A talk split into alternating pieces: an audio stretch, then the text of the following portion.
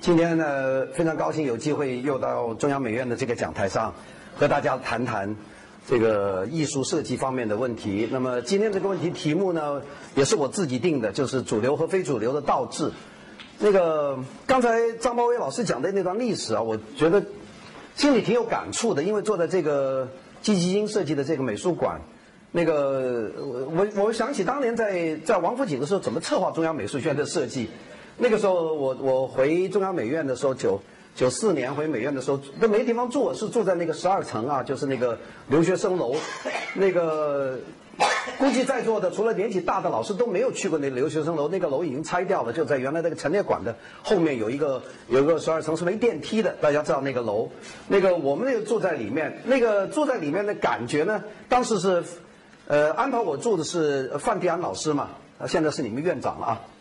那个范迪安老师当时是靳赏一老师的特别助理啊，范范范老师就带我上楼，呃，就说你就坐在这个地方，那么有有一个床，有一个很简陋的条件。那个我最不习惯的就是那个厕所，因为那厕所呢不分男女的，就是一格格的，然后就门关着。那么我进去呢，我不知道里面有没有人，呃，就是老在门门口就说有人吗？如果里面说有人，你就别进去，然后。有时候是女的，你就觉得更恐怖，因为那个是一格一格的，所以我经常就说有人吗？Anybody there？要讲两国语，因为有可能是外国留学生。然后里面就有个女的说 Yes，那就赶快就退出去了。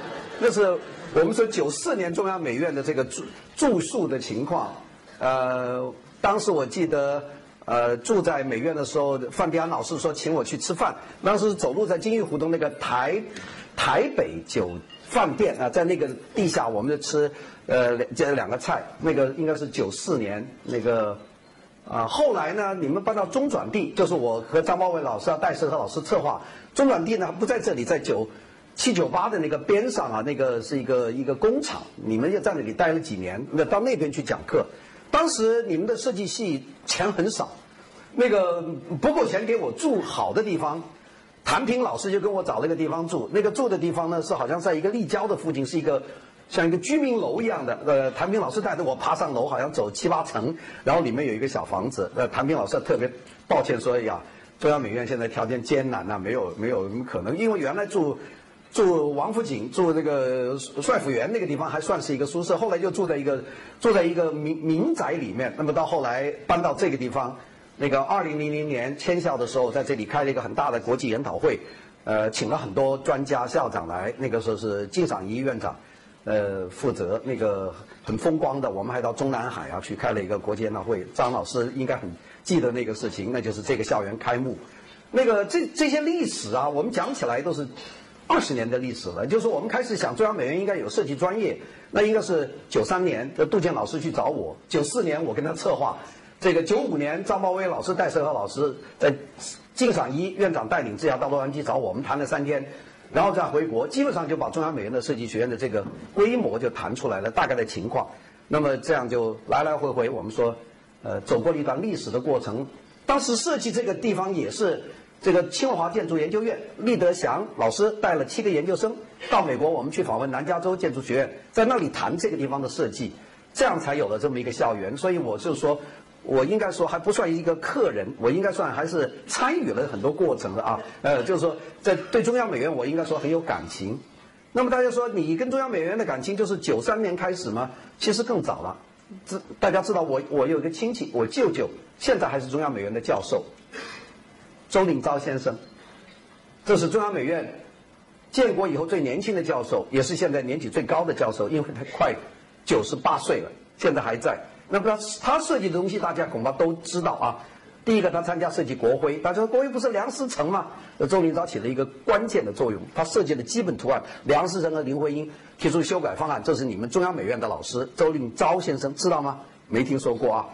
然后他设计过有两样东西，你们都熟悉，一个是团徽，共青团的团徽，那是他一个人设计的；还有一个是少先队的队徽，还有一个设计是。我说，全世界最受人欢迎的设计恐怕是周令钊先生的设计，因为你们每个人都爱他。他设计了第二、第三、第四套人民币，啊，没有人不爱人民币啊。这个，所以这个老先生还在，现在住在呃东坝。这个，所以我是因为小时候母亲带着我暑假到中央美院来度假，那么第一次来中央美院是哪一年呢？大家猜猜。一九五四年。一九五四年我们在北京站都还没有，我们在前门车站下车，下车以后坐黄包车到长安街，天安门广场也没有，坐电车到这个王府井的街口，走进帅府园。那时候。除了徐悲鸿先生以外，基本上老师都住在学校的宿舍里面，是条排的房子。有一个老师出去度假，我们就借了个房子，我在那里度过了在中央美院的第一个暑假。一九五四年以后就年年都来，经历了所有的事情，所以我跟中央美院的关系应该说很深的，并且我当时最大的志愿就是要到中央美院来读书，但是，一九六六年文化革命爆发，我就没有机会了。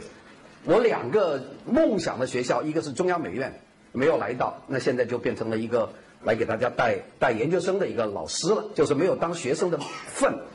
第二个就是广州美院，那广州美院我因为是广州人，很梦想广州美院，也是因为文革没有考上，后来我就当了广州美院的这个设计设计系的头啊，就是后来就是想从下面上不去，反正从上面下来了。这两个学院在我生命当中都会很有影响，所以今天呢也很高兴啊，这个美术馆建筑学院创造这个机会来讲讲这个主流和非主流，我很想大家去讲一些。一般的学术讲讲演不太讲的东西啊，我我想讲几个故事给大家听，呃，讲一个艺术的故事，讲一个设计的故事啊，这个是主流非主流的。大家我不知道大家学现代艺术史知不知道有个呃波普运动，大家应该知道啊。大家一讲波普，大家知道就是 Andy Warhol 啊。西方的现代艺术运动里面有两个转折啊，我们讲西方现代艺术史，你们应该都学会，你们上有两个转折。第一个转折就是我们说现代主义的出现啊，第一个转折，那个标志就是我们现在教科书上的标志是一九一九零七年，就是因为毕加索画了亚维农的少女那张油画，现在在 MoMA 在现代艺术博物馆啊，这张画呃，据理论来说，不管是公布里希还是谁，都是说了几条理论，为什么它会变成现代艺术呢？就是说从文艺复兴以来的三大传统，透视。色彩、人体解剖都给它打破了啊，并且用了很多原始非洲的东西在里面，表示了一种艺术的冲动，是不是在理？我不说，大家可以去看。但是，一九零七年是一个重大的转折，从那个时候开始，我们说现代艺术是进入现代阶段。那么现代阶段从什么时候开始？其实争议很多，但是很多人，有些人甚至把印象派也算作是现代现代主义的开端。有些人把后现代主义，比方说亨利马蒂斯啊，或者是保罗塞尚啊，就作为现代主义的开始。但是很多的西方的理论家都趋向于把毕加索作为现代主义的这个奠基人，因为他解决了很多问题。那么从那个时候，大家觉得现代艺术就往上走了。但是大家千万记住，现代艺术和当代艺术这有个概念的不同。我们有时候很混啊，我们说，呃，现代建筑 （modern architecture），当代建筑 （contemporary architecture），很多人认为就是个时间的问题。现代嘛，就从那个时候开始；当代嘛，就是现就是现在的、今天的。所以呢，把 architecture、contemporary architecture 和 architecture today 今日建筑看成一回事，其实这个概念上有个本质的区别。我们先讲艺术，艺术上的区别在什么地方呢？艺术上的区别，大家说毕加索不是很伟大吗？都全打破了，没有。毕加索的那个变化有一个东西没打破，就是 high and low，高和低。大家说什么叫高和低啊？艺术是殿堂的东西，艺术是 museum 的东西，是博物馆的东西。艺术所代表的内容、想法、冲动。它不是商业的东西，所以我们心目当中，我们看艺术有两个：高艺术、表现的艺术、创作的艺术、试验性的艺术，而不是街上的海报，不是罐头，不是我们吃的这个呃大排档。大排档绝对是低的，是吧？你们心目中，你说大排档怎么叫嗨呢？嗨不起来，嗨的是非常高级的。现在包括一些餐馆要做成嗨的话，它必须要有很多艺术的氛围。啊，比方说，哎呀，这个酒店很好啊，很有艺术的氛围，有泰国的感觉，有东南亚的感觉，有这个呃这个呃斯堪的纳维亚半岛的感觉，有很多这种感觉。他用这个营造一种所谓的 high culture。但是到了六十年代，突然间来了一个运动，high and low 没了，这个是一个很重要的，就是有人把高和低打破了。所以这个运动是什么东西呢？我们知道这个艺术史啊，现代艺术史，你们数啊，从这个立体主义啊，毕加索开始，立体主义、表现主义、未来主义，呃，抽象，呃，这个这些移植下来，移植到什么地方？移植到战后，战后有个叫抽象表现主义，美国的这个我们知道，这个很多重要，哎，这个最重要就是 Jackson Pollock 啊，杰森波罗克，这个很重要，他们都在画，但是他们始终没有把艺术里面的一个东西打破，就是高和低。因为无论是 Jackson Pollock 还是这些大画家，他们的作品最后还是想进博物馆，变他们作品里面的营养总是思想、恐惧、人的心理的斗争，依然是这种高文化的东西，就是你表达你心里的东西。我就是变成 high art，我不是 low art，low art 是商业的，商业是绝对不进大雅之堂的。但是到了六十年代，突然间出现了一批人，这批人把街头的东西搬成了一个博物馆的东西。其中一个典型例子，你就是你们所熟知的 Andy Warhol，是吧？玛丽莲梦露，性性感明星，毛泽东正式领袖，还有可口可乐的瓶子，Camp Soup 就是一个罐头汤，全部都用丝网印印出来。大家记住，它不是一个偶然现象，因为把 low culture 变成 high culture，还有好多人呢。大家知道叫。Roy Lichtenstein 这个李斯敦士敦，我们叫 Lichtenstein，他就把漫画把它放大变成油画，那不是把街头的 comic 变成 high high culture 吗？这个就打乱了。所以我们说，真正变成当代艺术的一个里程碑，是打破了高和低的区别。这就是波普。波普啊，我今天不准备给大家讲艺术史。波普有一个人，这个人呢，呃，很出名。如果大家不学艺术史，恐怕不熟悉。这个人叫做 Rosenquist。罗森奎斯特，这个人很牛。这个人是画 billboard 出身。大家 billboard 是什么东西呢？就是街上的那个广告牌。广告牌啊，大家说欧洲的设计文化是 poster，美国的设计文化是 billboard，这个一个区别啊。欧洲的设计文化是做做海报啊，海报。你看巴黎街头有大的海报筒，海报是一个高文化。从阿努沃，从新艺术运动一直到现在为止，艺术家都要做这个 poster。美国人不做的，美国人做什么？美国人做 billboard，就大的招贴牌，因为美国大呀。美国 poster 谁看？大家千万记住，美国和欧洲绝对文化上有巨大的差异。现在我们一讲西方，就把美国跟打成一包，可不一样。我等下跟大家讲品牌，美国人的品牌是大众品牌，欧洲人品牌是精英品牌，完全不一回事。大家千万别搅到一堆去了。说美国人做 billboard，billboard 就大。那么这个 Rosenquist 干什干什么呢？他就是画 billboard。画 billboard 需要很大技术啊！你们这个年轻的恐怕没见过。我们呃年轻的时候很很羡慕大家在街头画这些政治宣传画，那就是把一张很小的稿子画成一个巨大的一块牌子，在上面用油漆画画。billboard 罗森快是画 billboard，billboard 画什么呢？画口香糖啊，画可口可乐的罐头啊，画多大呢？有这面墙这么大。就是我们现在街头不是墙，呃，用人工画的。那个时候现在多好，现在喷过一一喷出来，几个工人一贴就完了，是吧？那个时候是要吊个梯子，然后拿油漆桶在上面画。我也画过 billboard，不过我画的是毛主席像，所以当时是挺敬畏的，因为你在上面八米高，你不知道画画错了没有，画错了你就是反革命就进监狱了，所以很紧张。特别是拆手脚架那一下是特别紧张，如果一拆下来旁边有个工农兵说不像毛主席，完蛋了，反革命。所以拆手脚架的时候，我们几个人在那里，并且还有一个恐怖，就是你拿那个小稿子是毛主席像打了格子画，画完以后这个毛主席像是不能留的，因为脸上打了格子，但是又不能给别人看见。那你打在毛主席脸上打了格子，绝对反革命；但是不打格子画不像。然后你要把这张打了格子的毛主席像，把它，你把它丢到哪去呢？所以我记得我们几个人就把打格子毛主席像放在那里，然后我们放在地上，要把它用火烧掉，因为不能让别人看见我们打了格子。我们三个人跪在那个地方叫“毛主席万岁，毛主席万岁，毛主席万万岁”，完了赶快烧掉。那一下有人逮住，那个就是一个画 billboard 的过程，就是哗刷刷刷。你要有基本功，还有一个敏感度。罗森奎斯是这么一个大家，很出名了。我们知道罗森奎斯在六十年代跟安迪沃霍是齐名的，这个利用。这个利亨斯坦这些人都是很大的波普艺术家，他们的作品现在都存在美国的现代、纽约的现代艺术博物馆。大家，这个波普运动啊，有过一次复兴。大家知道，这个表现主义有过一次复兴，我们叫新表现主义，时间大概是八十年代。波普呢，也在八十年代有过一次复兴，大概是八九年、九零年。那个时候我们挺兴奋的，因为我到西方去以后啊。整个西方的艺术出现一个是一个非绘画的过程，就是大家不画画，嗯，这个我们中国大家画画是吧？西方的整个过程是一个非绘画性的过程，西方的现代艺术。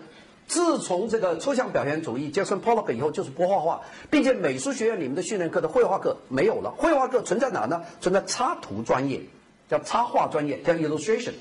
这个这个是你们你们不到外国待长，你们就不知道。你们都整天画，我们现在在美院还是画，全国高考还是画，并且我现在经常参加这个高考阅卷的工作，那是很恐怖的。一个足球场全部放了画，画同样的劲舞是吧？你们都是考进来的。那个拿拿棍子去踢啊！我我拍了两张照片给美国人看，美国人说：“My God, it's crazy，疯掉了！怎么会这样？这个中国几十万人去画同一个东西，呃，你们做经过画室，你们是知道，西方这个东西早没有了，这是 Boza，这是九一十九世纪的事情，那早就不这么干了，我们还这么干，就大家画，因为我们这个情况很特殊了，中国这个整个艺术环境也很特殊，我们绘画性，但西方是取消绘画性。”那么取消绘画性的这个情况之下，我们到西方以后就很恐惧啊！一到西方以后，哇，他们都不画画，怎么办呢？我记得这个前年见到你们潘公凯院长，他跟我讲了一句，就是说我当时去这个美国去，我当时是抱着一种去探索现代艺术的走向，结果呢，我没有找到现代艺术绘画的走向，我发现了设计是设计教育的核心，这是你们潘院长亲口跟我讲的。我估计很多到美国去的人都有这个感觉。我我遇到过好几个中国大陆到美国的早年的画家，就跟我说，绘画怎么办？那最早的一个跟我讲的陈逸飞，陈一飞去的早了，陈一飞八三年就到美国去了，跟陈丹青是同年。去了以后，他们都在一个学校里面，因为要维持身份嘛，大家知道，那个到美国去你要移民，要要有一个学生身份。那你们到美国申请留学就要拿 I twenty I 二零表格，对吧？美国两种表格，每个 J。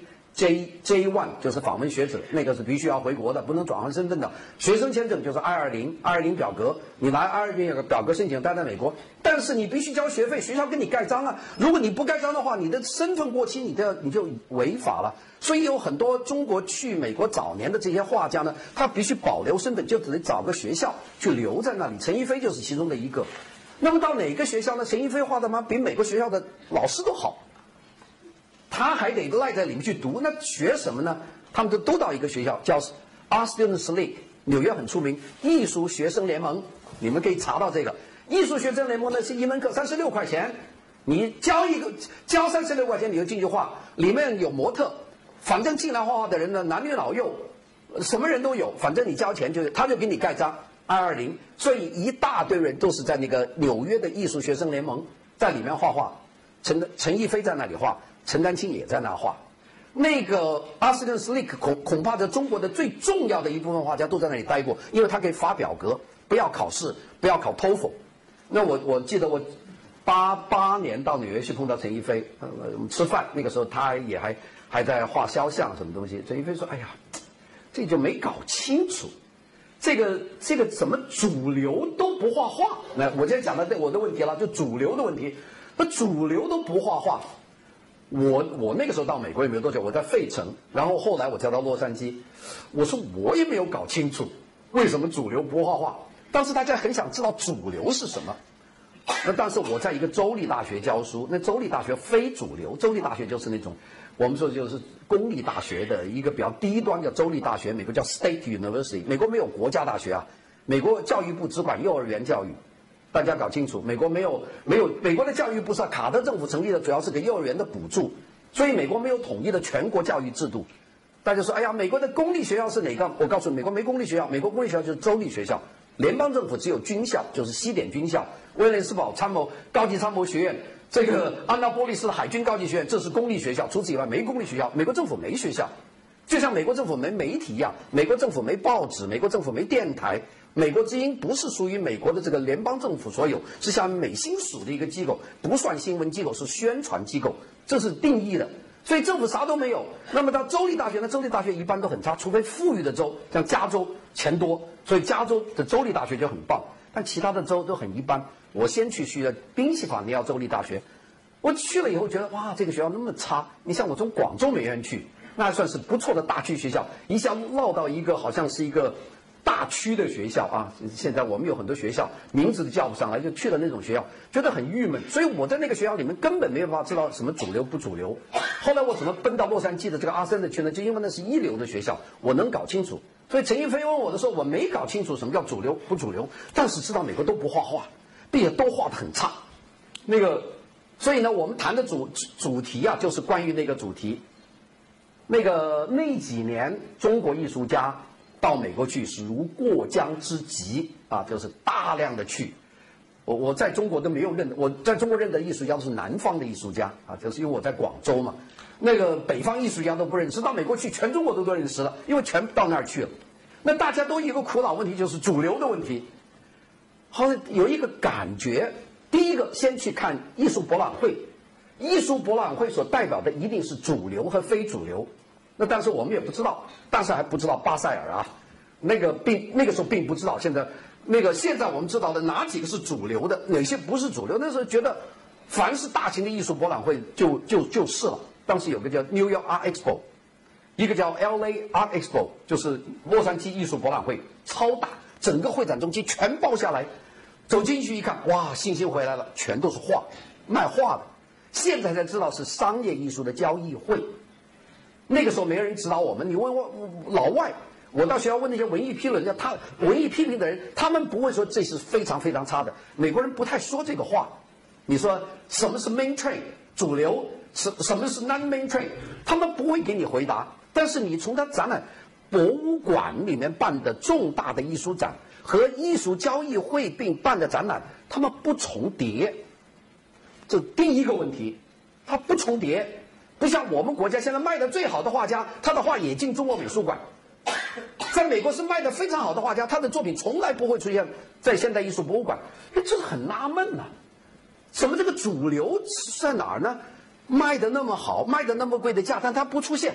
再而是主要的博物馆，像洛杉矶的这个当代艺术博物馆，这个叫做我们叫 LACMA，这非常好的博物馆，它从来不展的这些我们说卖的很好的这些作家，卖的很好作家也进不老是错位的。当时有一个很郁闷的一个感觉，搞不清楚这个主流和非主流，在我始终是个问题。当然后来我进了艺术学院，我很快就理会到了，哦，原来整个西方的艺术史，从六十年代开始。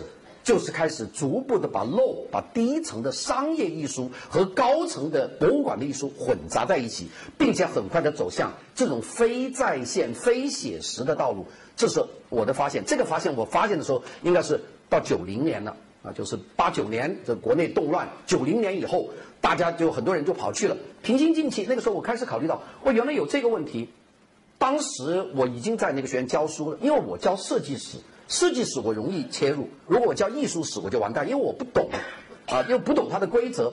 教设计史他们觉得我教的挺好，所以我到九零年、九一年我已经在美国学校教现代设计史了，并且呢越越做越好。到九三年我就变成终身教授了，在学校，因为我教的是一个我比较容易掌握的工业产品设计啊、室内设计啊、建筑设计啊、平面设计，我很懂，就可以讲得很好。但是我的心老是想这个主流和非主流这个问题，我还没有搞清楚。当时我发觉很多人找我，因为我的那个学校，ACCD 啊，艺术中心设计学院有一个展览厅，比你们这个展览厅小太多了，就一个厅。但是那个厅呢，和你们现在这个美术馆呢，它的目的是一样的，就是应该怎么讲，就变成主流的美术博物馆之一。就是它，它跟洛杉矶当代艺术博物馆是属于同一级的。在我们那地方展览的作品的话，也就等于在现代艺术博物馆展。大家懂这个道理吧？我估计中央美术学院的这个美术馆，大概现在也在朝这个方向走啊，也就是变成主流美术博物馆，就跟国家博物馆或者中国美术馆它具有同样的地位。这是美国只有极少数的艺术学院的美术馆有这个功能。我工作那个学校美术馆有这个功能，这是属于国家级的这个博物馆。谁认定呢？美国没有国家政府的认定，是一种行业的规则，就是啊，你这展了，你的馆完了以后可以搬到别的地方去。我去了以后，当时我有两次的机会去筹备展览。我我们知道中国大陆的艺术家出国搞展览，是我们当时非主流的艺术家，七九年送了一批作品出去。那个是在亚太博物馆展览的，那是中国当代艺术在美国展出的第一次，七八年、七九年。那个博物馆其实不是一个严肃意义上的艺术博物馆。美国的博物馆分两种，你们一定要搞清楚，一个叫做 Museum of Art 艺术博物馆，还有一种叫做 Museum of Humanity 是人文博物馆。人文博物馆不算数，人文博物馆可以展览些什么印第安人的文物啊。呃，有空的话给你展览艺术品。你在人文博物馆开十次展览，你都不算进入主流。大家懂我这个道理吧？人文的，就是少数民族啊、服装啊、首饰啊，然后呃，波利尼西亚人的这个也这个呃划船呐，非洲人的弓箭呐，然后再来一个展览馆。中国的第一次的这个在美国的当代艺术博物馆是这么一个人文博物馆去举办的，所以是在一个非主流的地方。所以那个博物馆我去看的时候，那个馆长非常过瘾。那个馆长是个俄罗斯人，叫 David Kaminsky 康明斯基，权力很大，因为他有钱可以收购。但他展览作品其实那个时候很混杂，我看了七九年我还没有去，我去的时候他把那个当时目录给我看，有中国的当时艺术三种类型都有混杂。第一种，伤痕艺术，大家知道伤痕艺术吧？这个伤痕艺术就是画文革的什么一个农农机专家之死啊，高晓华的为什么？就这批东西就是揭露文化革命和文化革命以前的政治的黑暗，这是一种伤痕美术，这是第一种。第二种。是中国早期的形式主义作品，就是开始有人开始学印象派，像孔伯基上海十二人画展，就这类东西，啊，吴冠中的这种东西，就是这种很形式探索的东西，这个形式美啊，形式可以不一定需要内容，这是第二种东西，在西方人看这个东西很幼稚。第三部分前卫的东西，比方说新兴新兴画展，就是我们大家知道吧？七九年新兴画展在这个美术馆外，在墙外面挂的。三部分那个混杂在一起，所以那个展览七九年看起来，它第一个非主流，因为中国主流是主旋律，那非主流。第二个，西方人也没有找出他在西方艺术上的位置，所以这个展览呢办完以后出了一本画册，销声匿迹，就没有人知道，就压在那里。有很多画隔了很多年都没有处理掉，就是我们讲的这个七九年的展览。到我去的时候，西方人开始注意中国，其实有一个原因是政治原因，就是八九年的事件。八九年以后，西方对中国的热情突然突然高了，很多人注意中国的艺术家，所以愿意办中国的展览。当时我在两个学校教书，我在艺术中心设计学院是全职教授，另外我在一个学校很好学校叫加利福尼亚艺术学院，在瓦兰西亚，我在那里兼课。那个学校的纯艺术非常棒，那个学校呢，它就有一个展览厅，我们就说搞一个中国艺术家的展览就办了。当时很多人呢，什么毛燕啊，像这一批人的作品运到那边去，再办了一个小小型的展览。后来第二次我就跟阿胜的说，我说我想办中国大陆比较好的作，呃作家的展览。他们说你推荐谁嘛？我当时就，因为徐斌当时刚刚到那个威斯康星大学，你们可以问问你们徐徐斌院长啊，他是刚刚到威斯，他在威斯康星办了一个展览。徐斌那时候做了几个作品很好，一个是天书啊，一个鬼打墙是吧？就他印那个长城。那么他造这个威斯康星有他做了一个装置，就是把汉字和英文。这个版面排一种汉字书，是因为书做一个装置，一个很长的桌子。他的威斯康星展览办得很成功，我们就拿到威斯康星的。威斯康星很高了，威斯康星大学麦迪逊校区是美国社会学的第一名的学校，非常好。所以你要读州立大学、威斯康星大学是考虑两个校区嘛，一个 Milwaukee，一个叫叫 Madison，Madison 是超好的啊。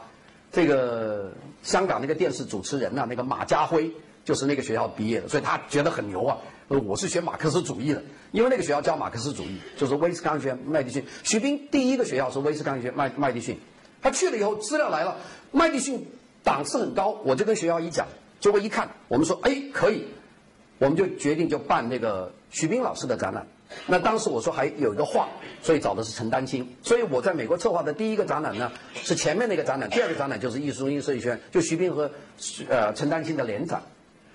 他们的作品一展览的时候，我觉得美国人的态度是混杂的，混杂的。首先，他们没有见过这种形式，就是拿文字来做事。他们有啊，他们 conceptual 啊就是概念艺术，他们是搞文字的。但概念艺术是英文为主，比方说椅子放一张椅子在台上，然后旁边有一张照片，也也是这张椅子。第三个有一一个打字机打了一个字叫 chair，这放在墙上。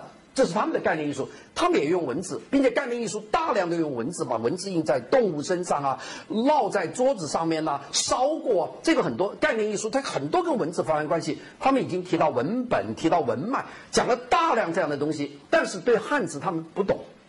结果徐斌这个是大量的汉字出现，所以这个出来以后呢，有很多人觉得很有趣。那个展览展览以后，我觉得徐冰是很多美国的媒体注意他。那那个，这是我觉得第一次啊，就是说中国的艺术，很多人很关注这个中国的艺术。就是中国的，其实那个时候徐冰他还不算主流了。那个时候，我我接触两个人在美国都不是主流，一个沙一个是蔡国强啊。蔡国强是因为当时我在台湾写一篇文章，中国当代艺术的问题。后来我说中国当代艺术家。在国内出名，但是在西方引起注意的还没有人。后来蔡国强从纽约给我寄了一大包东西，是他的作品。那个时候蔡国强还没有出名，这两个是比较早的。那么这个事情做了以后，我就觉得，我现在想了解一下美国的这主流和非主流的这个错位的问题，就是像徐冰这样的艺术家有没有办可能变成主流？当然他现在是主流了。如果想中国有艺术家在西方得到西方的主流社群的认同，中国我估计就两个人，就是徐冰和蔡国强。呃，其他的人都算不上，你别说他拍卖价很大，你去看他们的评论杂志，他们就认两个人，可能将来会有第三、第四个，但是收发到现在为止，我看这两个人是稳稳当当进入去，可以在布鲁克林美术馆去办画展，并且 MoMA 会收藏他们的作品，这这是极少的现象。这个当时我我我很注意的时候，我就回到了我刚才讲这个罗森奎斯特，因为罗森奎斯特当时是一个这个末流的画家，画 billboard 画。画看板的，就是画招招帖的，那不可能想象他能够有多大成功。但是到了八十年代末期，反正八九年是九零年，罗斯威是到我们那个学校办一个个展，挂的话都是大张的那种喷气式飞机啊、吹风筒的女人呐、呃唇膏啊、字的闪光啊，还有一个哇这样的东西啊，很大很大。那个来了好多好多的媒体，美国媒体难请啊，不像咱们中国的媒体。给钱就来啊，这个比较容易请。你说啊，我要开画展，请几个媒体，红包多少钱一个？马上就跟着来一群，你把红包发了，给你随便写篇文章就完了。这是中国的情况。我我见很多展览都是这样，美国不来的，他牛的要牛的要死！你说什么时候能够请个《纽约时报》艺术版的总评论员来跟你看画展？做梦！除非你真的是出名，他他牛的不得了。这里有有个问题，就是他他们的评论的权威性很高。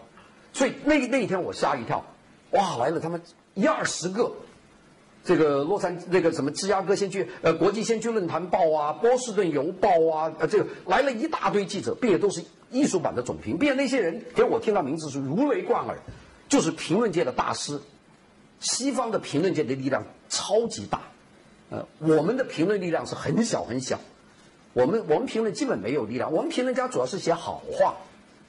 呃，就是说，哎呀，这是伟大的大师国手，呃呃，国家一级画师，画的画非常好，呃，看起来非常漂亮，动撼人心，著名，拍卖价拍出天价，就就会写这个，能说你不好吗？说你不好你就不要你写了。在西方的基本上是说你不好的，结果来了一大堆，还说特别好。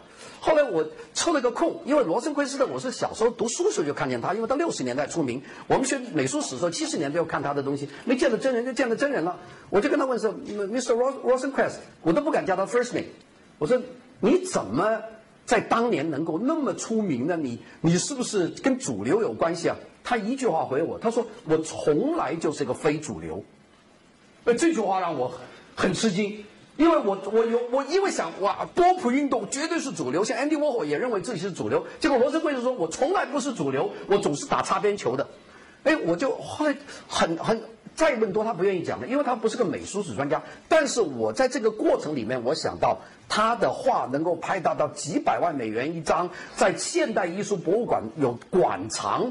他一定是个主流的人，但是他认为自己是非主流，这种感觉其实就存在一个问题，就是主流和非主流之间，他没有一个绝对的位置关系，他们是可以调动，就是说他并不是啊，你说我是主流，可能过几年你就不是主流；你说我是非主流，可能过几年以后就是主流。这个呢，就让我开始注意这些设计界、艺术界、建筑界这些主流和非主流人的调位。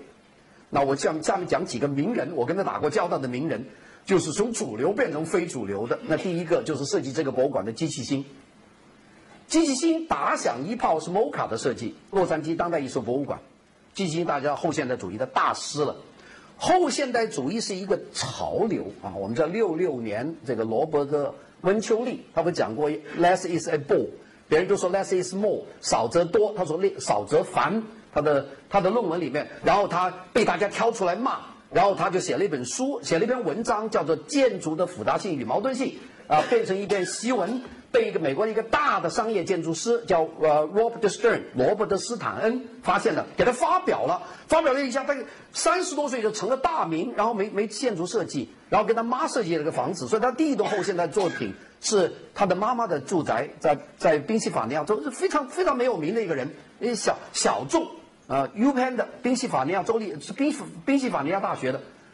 到了我去美国的时候，它是超级主流，因为后现代主义轰轰烈烈。那么当然就出引出了很多人呢，大家所知道的麦克格里夫斯啊、罗伯特温丘利呀、德国的 James Sterling 啊，这些都都不得了了那一下。那个我去美国时候是后现代主义的这个啊，简直是横扫天下，言必称后现代。我我是在那个时候到美国的 Postmodern 啊，大家觉得很牛啊。当时后现代有一个大师理论家了，叫 Charles Jenks 啊，詹克斯。呃，他的一本书叫《后现代主义》，你们可以买来看看，叫做《Postmodern Architecture》或者叫《Postmodernism》。查尔斯·詹克斯，我詹克斯的书我看看不懂。我说搞理论的这么大一本，里面他是学文学的，牛，哈佛大学的文学系毕业的，哇，写的书真是难懂。我现在是，我年轻的时候不敢讲这个话，年轻时候讲这话肯定说王老师你教设计理论，你还看有看不懂的理论书，你他妈水平太低了。我现在够老了，就敢讲了，我真没看懂。没看懂呢，我就搞不清楚。问了很多人，不懂，不懂，我就打电话给 Charles Jenks，他在 Santa Monica 住。我说，Jenks，我能不能到你家里住？他说你来啊，我在堵车，你赶快来，我就坐开个车就到 Santa Monica 到他家里去了。那家里整个一个后现代的。他说，哎呀，跟我讲了半天，中国他整个中国就是一后现代。我说没搞懂啊，我说中国好像是前现代，嗯，他说中国在后现代，他们那些概念很厉害的。Whole China is in postmodern age。我说 I don't believe that。嗯，我说中国在 pre-modern，他说非要说 post-modern，他讲了一大堆，我都没搞懂。后来我就问了他一句话，我说 Charles，你能不能给我讲一句简单的话，用一句话说明后现代主义是个什么东西？Just with one sentence, tell me what postmodernism is about。我就问他这么一个问题，他说：“哎呀，My God，这下难到了，因为别人都是要他演讲。”讲三个钟头后现代主义，我叫他讲一句话，我盯着那里，他想了半天，他讲了一句话，这句话我现在印象很深。他说：“Postmodernism is modernism with something else。”后现代主义是现代主义加点什么别的？哇，这很经典是吧？这是可是世界后现代第一权威跟我亲口讲的话，我记在心里。但这句话没法用，因为这句话没理论。你说现在我们说，哎呀，我们要讲讲讲理论课，后现代要讲很多啦，德里达啦，然后讲很多，呃，这个呃呃福柯了，我要讲很多很多 echo 了，讲很多给你们听。其实真正碰到第一权威，最后讲的一句话，我逼他讲的就后现代就是现代主义，with something else，就是一句话就打了我。我想了也对呀，这个道理也对，所以我就我就那个时候就很注意这些后现代的人，因为后现代人很多。